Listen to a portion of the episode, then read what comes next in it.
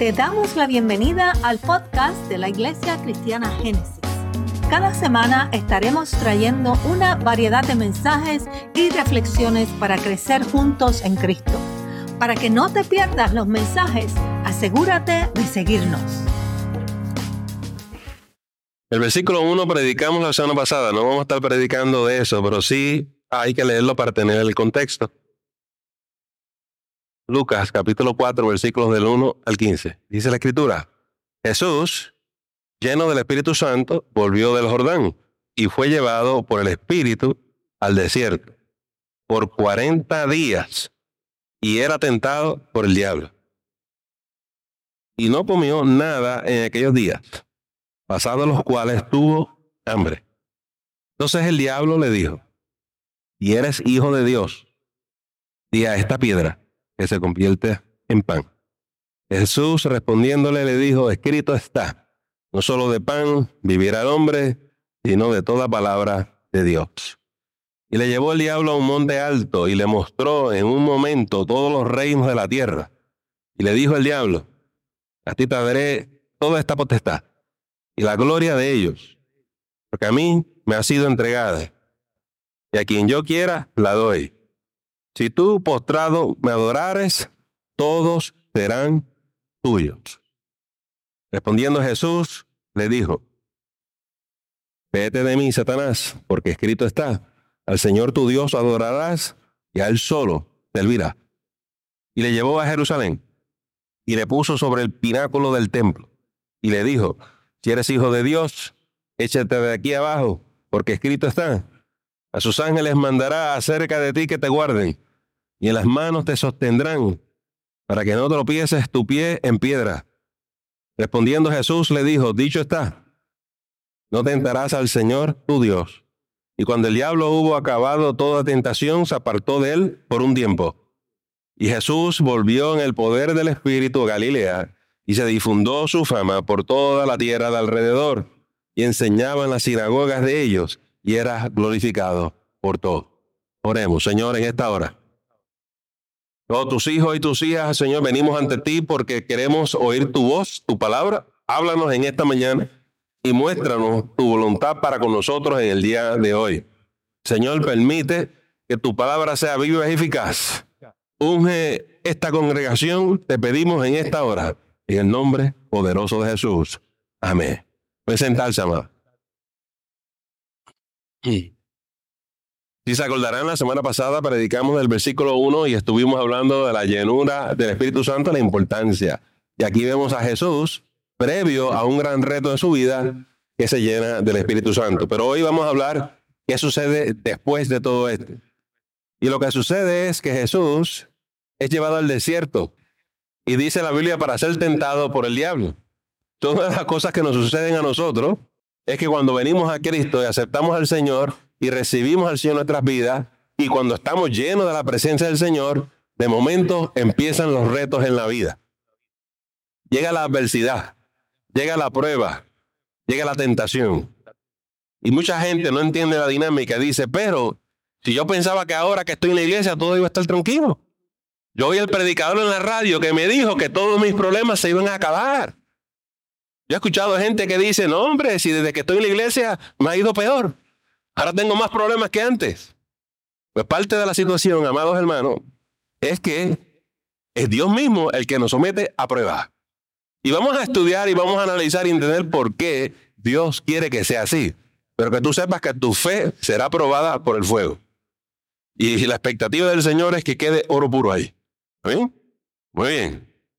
También quiero hablar un poco en esta mañana de cómo es que el enemigo, cómo es que el diablo nos ataca en estas situaciones.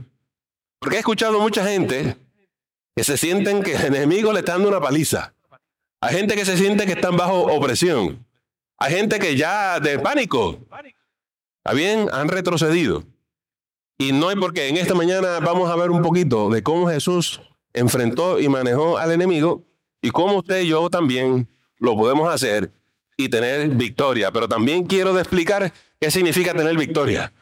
Porque por ahí hay hermanos que piensan que van a derrotar al diablo, lo van a matar y todo ese tipo de cosas. Eso no va a ocurrir. Dice la palabra que él se aparta de usted por un tiempo. ¿Eh? Muy bien. So comencemos. A Jesús lo someten a una prueba muy interesante. Lo llevan al desierto.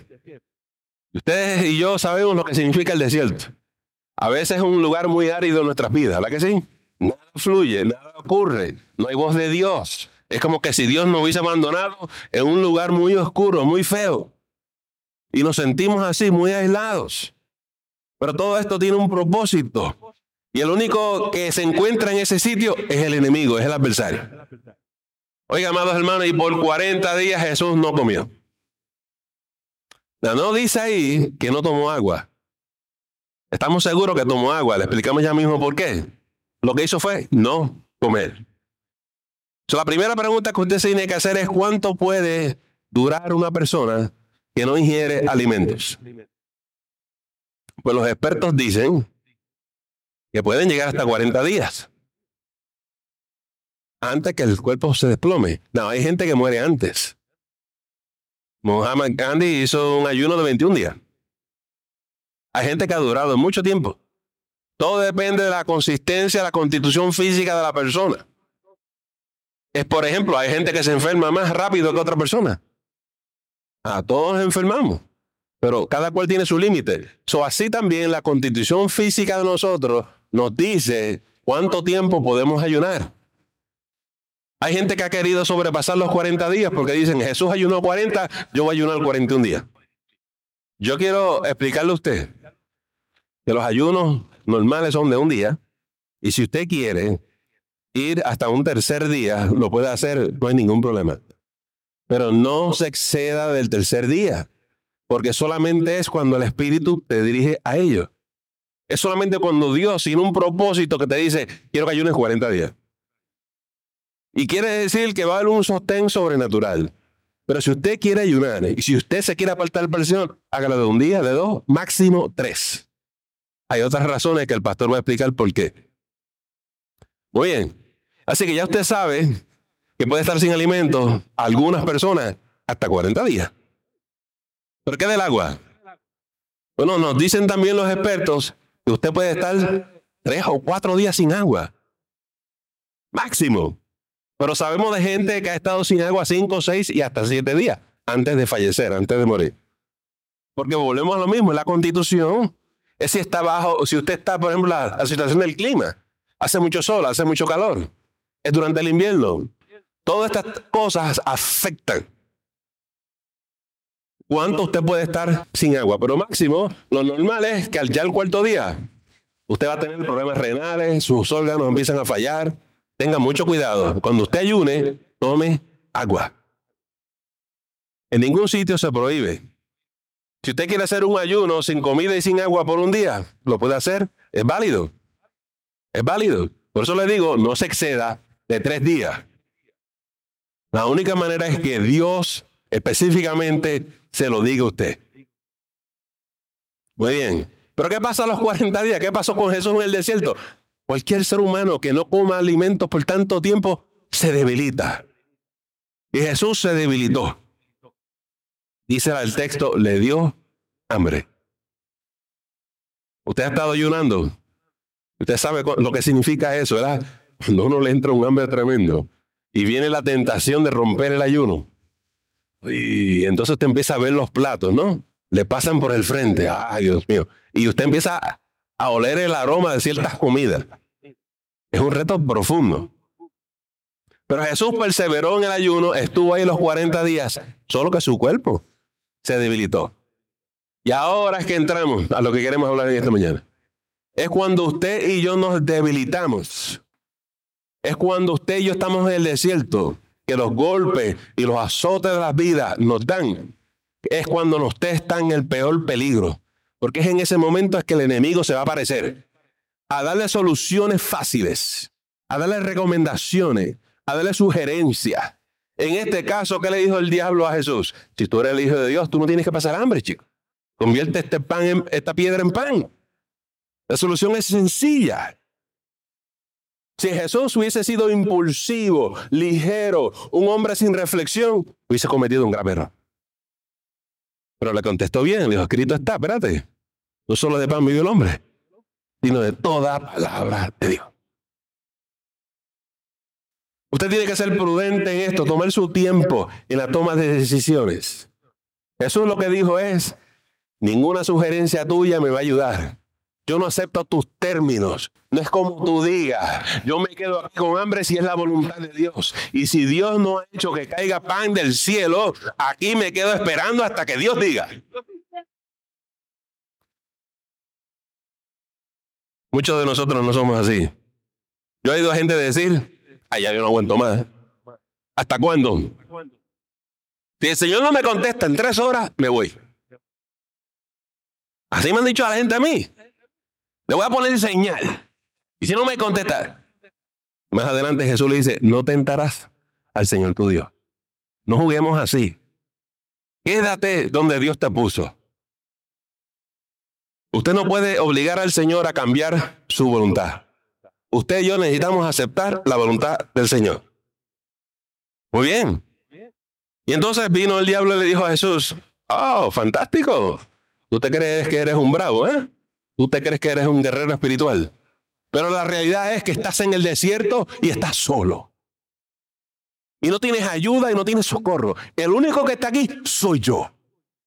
Y si tú quieres mi ayuda, me la tienes que pedir. Y es más, mira lo que te voy a decir. Si te arrodillas y me reconoces, te voy a dar todos los reinos. Y todos los gobiernos. Y todo el poder y toda la potestad. Porque son míos. A quien yo quiera, yo se los doy. Es gran tentación. Porque lo que pasa en el desierto es precisamente eso, que nos sentimos solos. La gente me dice, pastor, yo oro y oro, y Dios no me dice nada. ¿Qué hago? Y lo peor del mundo, quédate ahí. ¿Qué te dijo el pastor? Nada, mírame que dijo que, que, que me quedara esperando en el Señor. Y la realidad es que eso es lo que tenemos que hacer. Pero nadie quiere escuchar eso. Todo el mundo quiere escuchar la solución y la salida, pero todavía no es el tiempo. ¿Está jugando? Para que Dios diga. Y eso no está en mis manos. Yo lo que sé es que si Dios te sometió a una prueba, tú tienes que pasar la prueba. Y si tú te dejas llevar por el diablo, y el diablo se aparece con amistades, con vecinos, con el menos que tú te imaginas. Esto es por tu bien. No vaya más a esa iglesia. Muchachos, yo desde que dejé de leer la Biblia, estoy feliz.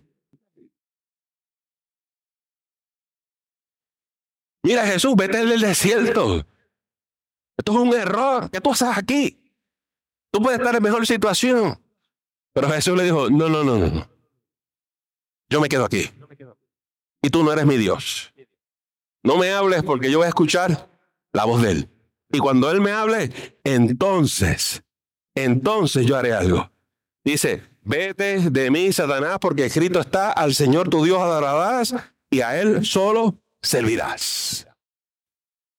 Job fue un hombre que pasó una gran prueba y le llegó una gran tentación. Le llegaron llagas, su cuerpo era llaga podrida. Estaba en una situación tan fea que su esposa le dijo, maldice a Dios y muérete. Dijo, no, yo sé en quién yo he creído. Y Él no va a permitir que mi alma se quede en el Seol. Amados hermanos, la situación apremia. En la dificultad usted tiene dos decisiones que tomar. Huir de Cristo o acercarse a Cristo.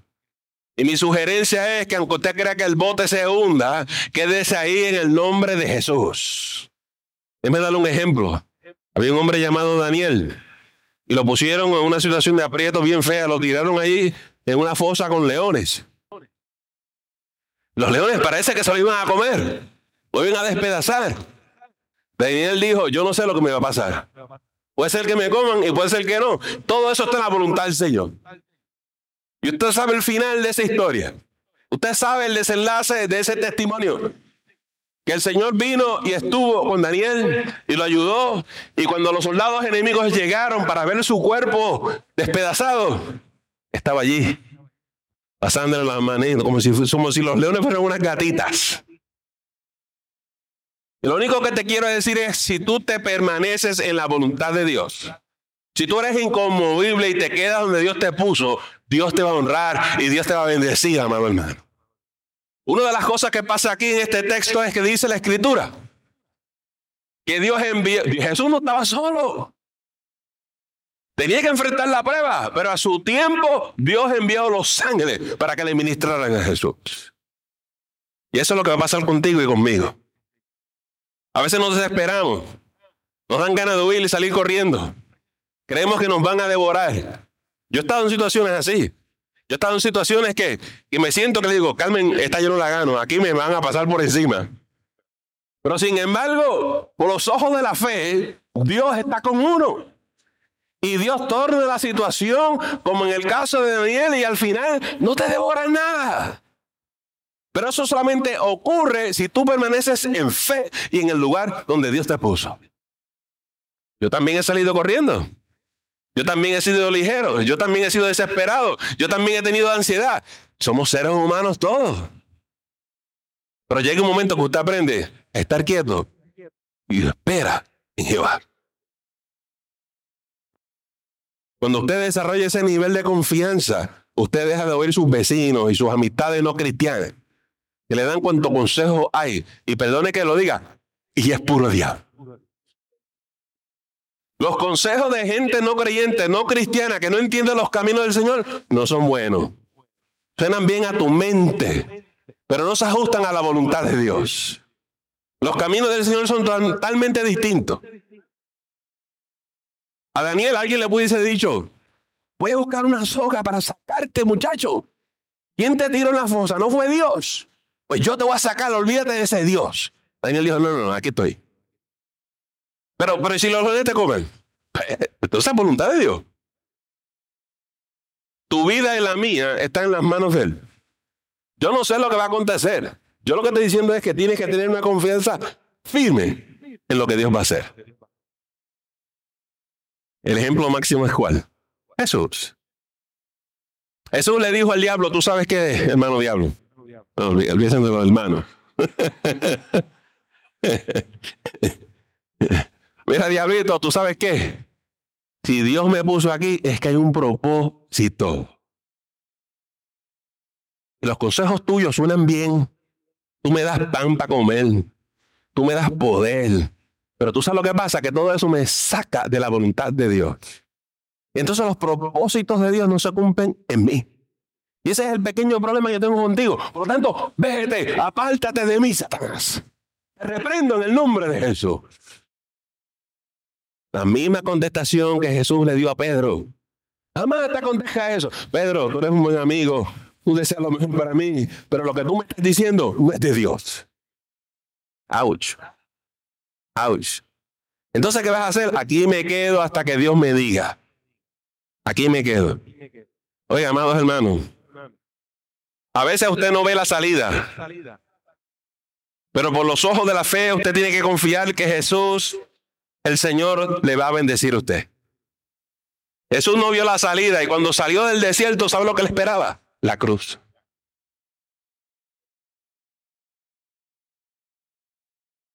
Perdonen los hermanos de Guatemala. Pero salió de Guatemala para irse a Guatapeor.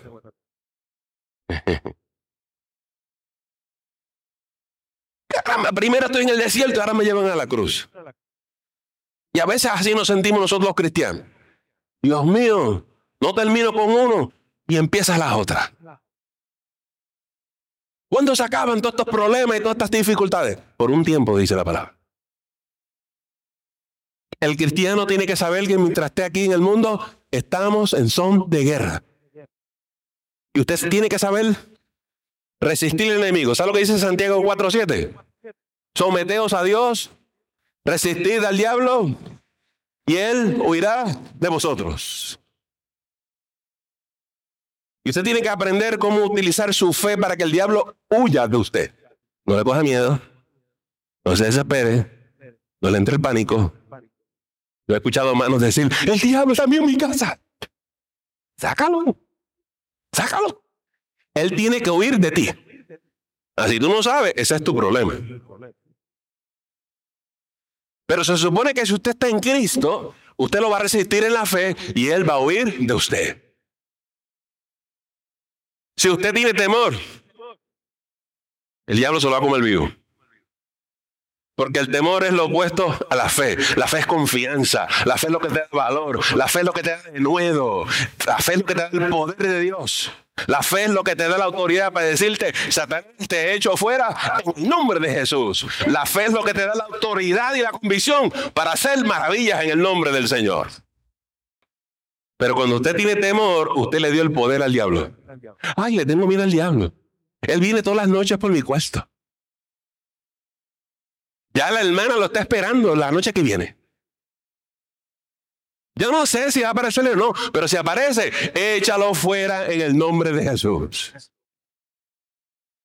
Y déjeme decirle, a veces el Señor nos somete a esas pruebas. ¿Y para qué? Por eso es que te llevan al desierto a ser tentado por el diablo. Para que tú aprendas a luchar. Para que tú aprendas a vencer. Para que tú aprendas tus debilidades. Pastor, pero es que me han dado una golpiza. Aprende a tirar un puño aquí, ¿sabes? Párate y empieza a tirar. Puños espirituales, no físicos, ¿ok? No se pongan agresivos. Pastor me dijo que empezara tirar. Estoy hablando simbólicamente, espiritualmente, hermano. porque hay hermanos que dicen, yo soy así. Ay, qué bueno que el pastor me dijo que podía pelear. Pelea usted con el diablo, no pelea con los hermanos de la iglesia. Oiga, cuando usted está en el desierto, usted descubre sus debilidades. Por eso el diablo viene a tentarte a ver dónde te coge. Pastor, ¿y por qué el Señor tiene que hacer esto conmigo? Para que tú aprendas cuáles son tus debilidades. Porque por ahí es que tú cojeas. Por ahí es que te van a agarrar. Y si tú estás totalmente ignorante de tus debilidades, en cualquier momento tú caes. Y no sabes por qué. So Jesús salió del desierto un obrero completamente preparado. Muchos de nosotros fracasamos en la prueba. O por lo menos hemos tenido que ir al desierto como cinco o seis veces. Sí, porque la primera nos dieron una golpiza. Usted ha oído a los cristianos que dicen, esto siempre me sucede a mí, pastor. ¿Por qué será? A veces ni le contesto porque los hermanos no entienden lo que está pasando. Usted está en el camino espiritual. Y en el camino, los caminos del Señor son completamente distintos a lo que la gente habla por ahí. Doctor Phil es muy amable, pero Doctor Phil no entiende esto. Y Doctor Phil da unos, unos consejitos que en la televisión suena bien. El problema es que si usted no ha ido a un desierto espiritual, usted no entiende esto. Y Dios te deja solito y solita para que te enfrentes al diablo. Mira para allá. ¡Ah! ¿Qué Dios malo es ese? No, es un Dios bueno. Un Dios que te está preparando. Tú vas a tener que pasar por el fuego. Pastor, usted acaba de asustar la mitad de la congregación. ¿Por qué los hermanos van a seguir asistiendo a la iglesia si, si el diablo lo está esperando de afuera? Escúchame, el Dios que está contigo acá adentro es el Dios que te va a acompañar para allá afuera. Tú no, tú no te vas de aquí solo. Tú no estás aquí sola. Jesús estaba en el desierto, pero no está solo. La mentira más grande del diablo es cuando te hace sentir que estás solo o estás sola. Que nadie te ama, que nadie está contigo. Pero la Biblia lo que nos dice es, ¿dónde huiré yo de tu presencia? Si tú siempre estás conmigo. Cuando usted tenga la confianza la certeza, la fe, la convicción de que Dios es por usted, ¿quién en contra suya? No le tenga miedo al diablo. Mayor es el que está con nosotros y en nosotros que el que está allá afuera. Amén. Démosle un aplauso al Señor.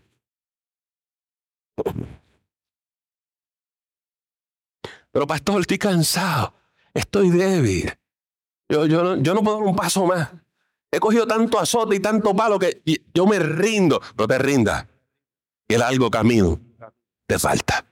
Ay, no. Usted pide demasiado. El apóstol Pablo tenía una gran prueba encima. Y se iba en ayuno y le pedía al Señor que le quitara el aguijón que él tenía en la carne. Y por más que clamó y clamó el Señor, el Señor le dijo, no, Bástate mi gracia. Mi poder se perfecciona en tu debilidad. Cuando tú eres débil, es que eres fuerte. Por eso, cuando la gente dice, estoy cansado, pastor, gloria a Dios, llegó la hermana. ¿Verdad que es, al revés del pensamiento humano? Te voy a decir por qué llegaste. Porque cuando estás cansado y se te acabaron las fuerzas, tú no vas a insistir en hacer las cosas a tu manera. Tú no tienes más fuerza para hacer eso. Cuando te cansas y te agotes, no tienes más fuerza, tú vas a tener que depender 100% en el Señor. Te vas a tener que recostar de Cristo porque no te quedan fuerza. No te quedan más ideas. Pastor, ya yo lo he probado todo. Hay cinco mil ideas, las he probado Nada funciona. Gloria a Dios, hermana. Ahora que empezaste a buscar la solución. ¿Cómo? Porque ahora, si ya no encontraste solución humana, ahora vas a confiar en Cristo. Es tu única esperanza, es tu única solución. Jesús está totalmente convencido que Dios lo va a honrar. ¿Sabe cómo Dios lo honró? Sí, lo esperó una cruz. Pero resucitó, resucitó al tercer día. El Señor no lo dejó en vergüenza. Los malos pensaron que lo habían destruido, que lo habían pisoteado. Los malos pensaban que habían escupido el rostro, pero Dios le dio un nombre que es sobre todo nombre. Y bajo el nombre de Jesús, toda rodilla se, doblará y toda lengua confesará que Jesucristo es el Señor.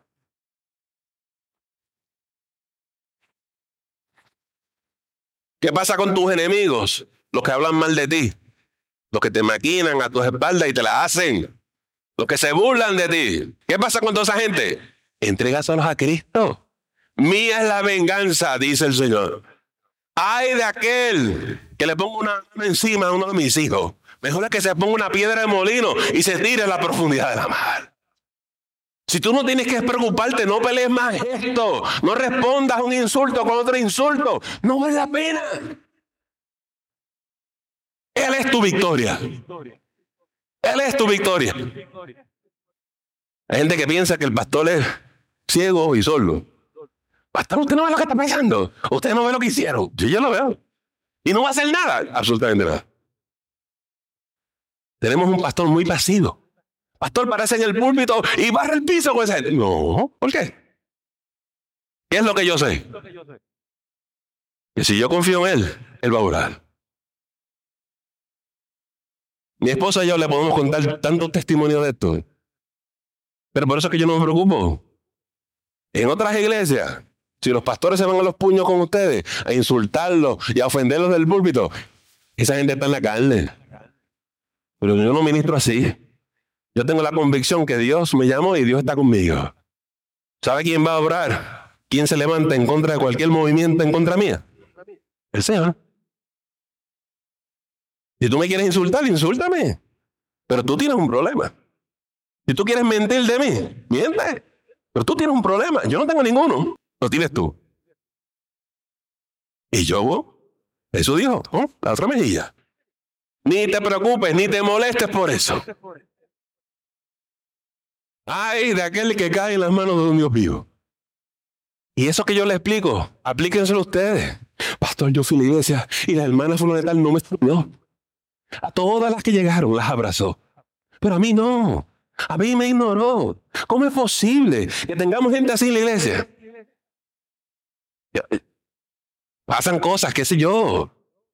Pero no se me preocupe por eso, no se atribule por eso. ¿Y qué se supone que yo haga? Abraza a todo el mundo y besa a todo el mundo, olvídese el resto.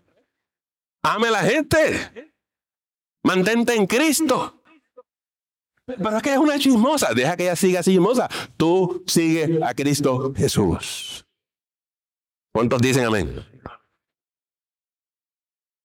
Esta mañana en la casa de orientación, alguien me decía, pero es que esta iglesia es distinta. Y bueno, ¿en qué sentido? La verdad es que en nuestra iglesia no hay broncas grandes, ni chismes grandes, pleitos así, lo hay la gente muy cooperadora, alegre, contenta. Pero le dije, no es que no hay problema, hay. Hay actitudes, hay esto, hay lo otro. Somos seres humanos. Pero ¿qué hacemos con eso? Se lo entregamos a Cristo. Se lo entregamos a Cristo. Él es el pastor de pastores. Ese es mi pastor. Y mi pastor me pastorea a mí y los pastores a ustedes. Porque Jehová es nuestro pastor. ¿Entendieron eso? Jehová es nuestro pastor. Jehová es mi pastor. Muy bien. Oiga, amados hermanos, y cuando llegamos a la altura de la tercera tentación, esto es muy interesante. Le dice a él, ven acá. Te di solución para que comieras pan. No la que hiciste. Te dije que no, no tienes que estar solo. Aquí estoy yo. Yo, yo te vaqueo. Y me rechazaste. Ok. Si tú te crees que eres un gigante espiritual, tírate de ahí del techo. Porque dice, el diablo está citando la Biblia. Ustedes no vieron lo que hizo el diablo. Dice, escrito está, dice el diablo. Jesús le contesta él, escrito está. Y el diablo dice, sus ángeles mandará cerca de ti para que te guarden. En las manos te sostendrán para que no tropieces con tu pie en piedra. El diablo está citando la Biblia. Ah, bueno, si tú eres un bíblico, vamos a la Biblia. Y le dice el diablo, tírate de aquí, del pináculo, tírate. Porque si tú eres hijo de Dios y tú tienes tanta confianza en Dios, Él envía a los ángeles y te va a cachar. Tú no te vas a estrellar. Una proposición un poco absurda, ¿verdad que sí? Ahí es que Dios, eh, Jesús le dice, no te enterarás al Señor tu Dios. Yo no tengo que retar a Dios. Tengo un problema con la cablería hoy. no sé qué pasa, está cruzando en algún sitio. Aleluya. Oiga, amado hermano, usted no tiene que tentar a Dios, retar a Dios, poner a prueba a Dios. Dios te reta a ti. Dios te somete a prueba a ti. Nosotros nos sujetamos a Él. Dios no se sujeta a nosotros. Hay gente que está acostumbrada a hacer las cosas como ellos dicen. Dios, si tú estás conmigo mañana, tal cosa. ¿Cómo es esto? ¿Cómo es esto? Hay gente que se quiere hacer como gigantes de la fe. Pero aquí el más pequeño es el más grande. Hay gente que se quiere poner el nombre suprapóstol de tal cosa y tal cosa. El hombre no. Aquí somos, como me dice Toño, siervos inútiles. Hay unos egos muy grandes. Y los hermanitos se ponen unos títulos bien grandes, bien apostólicos. Mm. sí. Pero aquí somos más que hijos de Dios. Eso es todo lo que somos. Y estamos puestos para amarnos los unos a los otros. Y Jesús venció. Jesús le dijo, tú sabes qué diablo, yo no me voy a tirar del techo. Yo no tengo que hacer nada espectacular. Yo no tengo que llamar la atención. Yo no tengo que hacer nada para que eh, yo tenga fama. ¿Está bien? Yo estoy aquí para servir al Señor. Y aquí me quedo. Y si el Señor me lleva a la cruz, voy a la cruz. Si esa es su voluntad, yo me sujeto al Señor. Porque vine a hacer su voluntad y no la mía. Vengo aquí a vivir por fe. Y dice la palabra de Dios que el diablo se apartó de él por un tiempo. Sométete a Dios, Santiago 4:7, resiste al diablo y él oirá de ti. Cuando el diablo ve que tú no te mueves, que tú no vas a ceder, que tú vas a obedecer a Dios, que tú estás firme en la palabra, él se aparta de ti. Pastor, ¿y cómo, cómo, cómo voy a correr el diablo a mi vida? Sé firme. Yo y mi casa a Jehová serviremos. Esto es lugar santo. Mi casa es casa de Dios. Aquí no entra cosa inmunda ni cosa del mundo. En mi hogar y en mi familia vivimos para la gloria de Dios.